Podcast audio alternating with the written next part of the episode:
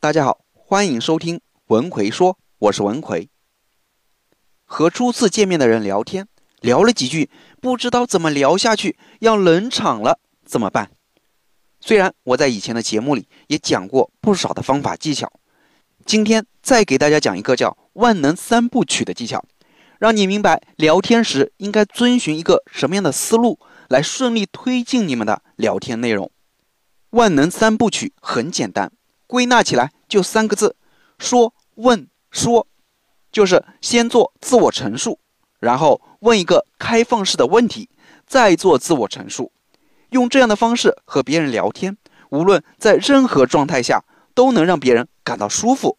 因为你在问每一个开放式问题之前，都会有自我陈述，用陈述开头问问题，就不会像审犯人或者查户口一样了。那问完问题后。为什么又要用自我陈述呢？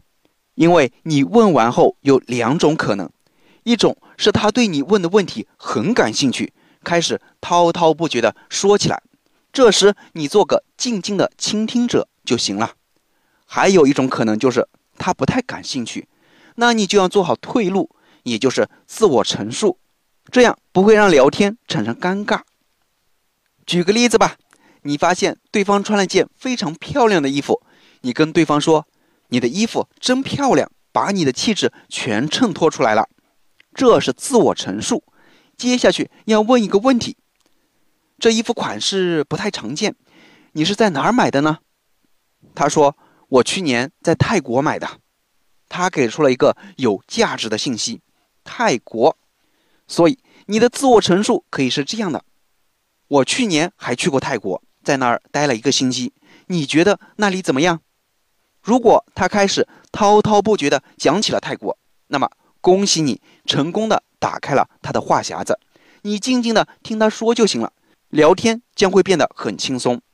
但如果他的回答很简短，说还行吧，这时怎么办呢？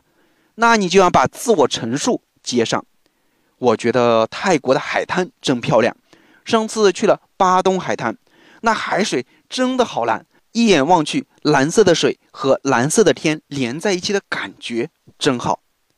这就是推进交谈的万能三部曲：说、问、说。再举几个例子吧。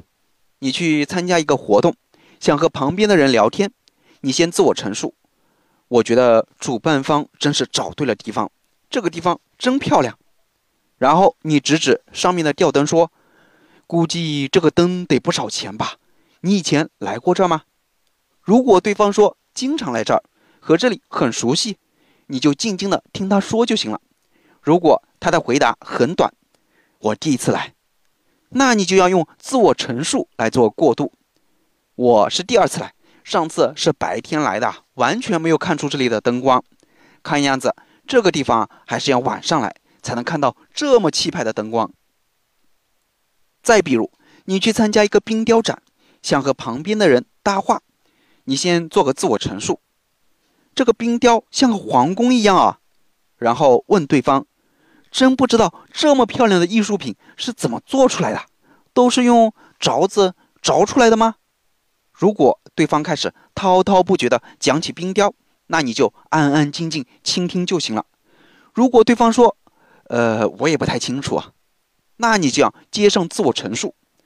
我第一次见到这么漂亮的冰雕，之前听朋友说起后，一直想来看看，但没有机会。这次总算看到了。再来一个例子，你排队买东西，想和身后的人聊几句，你可以说：“杭州的夏天真够热的，热得我眼睛都冒汗了。”你是杭州人吗？如果对方一下子说很多话，那聊起来就很轻松了。如果对方的回答非常简短，你就要自我陈述。我之前在新加坡也住过几年，那里更热，那里真的只有两个季节，那就是室内和室外。这个推进交流的万能三部曲还是很简单的，说、问、说，你学会了吗？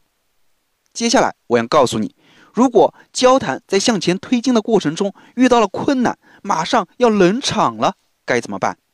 我教你三个冷场的急救术。第一个急救术。另起炉灶。如果这个话题卡住，实在聊不下去了，你不用纠结，扔下这个话题，另起炉灶就行。比如，你可以快速的问个问题：“哎，我问你一下，刚刚最后那个嘉宾讲的边际效应是怎么回事啊？”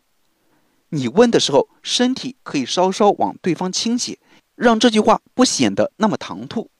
但如果对方回应比较冷淡，或者说他也不太清楚，那这个话题就聊不下去了，得换一个。你马上话锋一转，说道：“今天来的路上，我看到有一个卖棉花糖的，不是那种普通的棉花糖，是五颜六色的，我还是第一次看到。你以前见过吗？”这就是第一个急救术。另起炉灶。第二个急救术：正反回应。当你没有办法马上接话的时候，你可以停下来思考三秒，仔细想想他的话，然后做个正反回应。什么是正反回应呢？就是你可以根据自己是否对这个话题有共鸣来选择正面回应还是反面回应。正面反应就是我和你很有共鸣，反面回应就是我和你没有共鸣。但是我很有兴趣了解你的世界，比如对方说：“我刚从美国回来。”如果你在“美国”这个关键词上和他有共鸣，就可以做正面回应。我特别喜欢看美国的电影，真正的美国跟电影里的美国有什么区别吗？如果你在“美国”这个关键词上和他没有共鸣，也可以做反面回应。我从来没去过美国，美国哪些地方值得一游？又比如，对方说我是外科医生，如果“外科医生”这个关键词你很有共鸣，那正面回应可以是：我有一朋友也是学医的，你们肯定有很多可以交流。他现在在同济医学院读博士后。如果你对“外科医生”这个关键词没有任何共鸣，你的反面回应可以是：我觉得你们这一行真是厉害，你们也经常用小白鼠来做实验吗？这是。第二个急救术，正反回应。第三个急救术，苏格拉底式提问法。苏格拉底最擅长用问问题来探索世界，他喜欢问为什么？为什么？为什么？当你学习苏格拉底向对方问为什么时，有可能让一次谈话产生真正的意义，甚至让对方重新认识他自己。当然了，你发问的形式要多样化。除了问为什么，你还可以问什么什么的原因是什么什么什么呢？或者我不太懂你的意思，能再解释一下吗？同时，你的发问中要加入一些自我陈述，不要让谈话变成一次拷问。举个例子吧，我在杭州的一次商业峰会上与某个投资人闲谈，他看上去是个内向的人，话不多。说实话，我也不太懂他的那个行业，也有点紧张。于是我想办法把对话从严肃的商业往好玩的娱乐上靠。我说，晚上会议结束后，我打算去看《流浪地球》这个电影，都说这是专属中国人的科幻大片。他说：“你还没看呢，一上映我就去看了。”我有些惊讶，这么个大人物看电影倒是挺积极的。于是我就问：“为什么你对这个电影这么感兴趣呢？”他说。我们最近也想投资拍一些电影，所以对电影还是比较感兴趣的。这部电影我看了后觉得是非常不错的。我一听觉得这个话题有戏，就继续问：我对电影不太了解，您觉得一部好的电影应该具备哪些因素呢？他说：一个好的电影首先得有好的剧本，然后是好的导演，等等等等。那天我们两个人聊得非常愉快。聊天是平衡的艺术，就像打乒乓球，球在你我之间传送。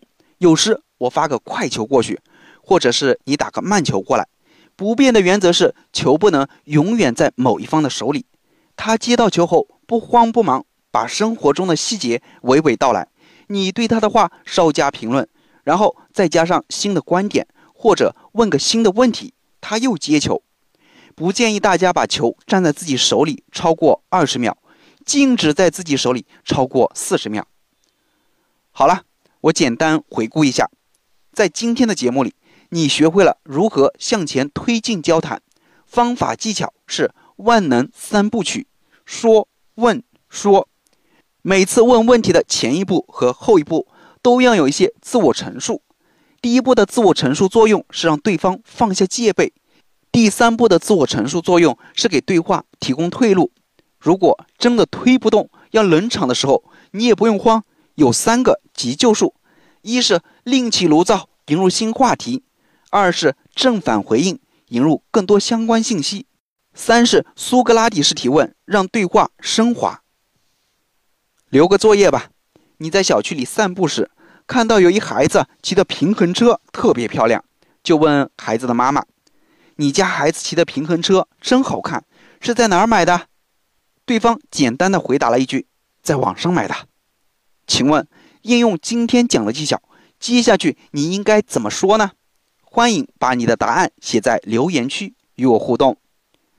我们在日常的交流过程中，很多不经意或者说是习惯性的口头禅。其实也很有可能是一种语言暴力，你自己感觉不到，但别人听了后心里却会觉得不是很舒服，从而影响到自己的人际关系。其中有四种语言，看上去很普通也很正常，却是实实在在的暴力语言。你可能每天都在用，却还不知道。具体是哪四种你可能每天都在用的暴力语言呢？微信搜索我的公众号“文奎说”。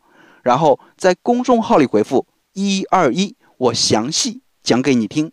我在微信公众号“文奎说”里等着你。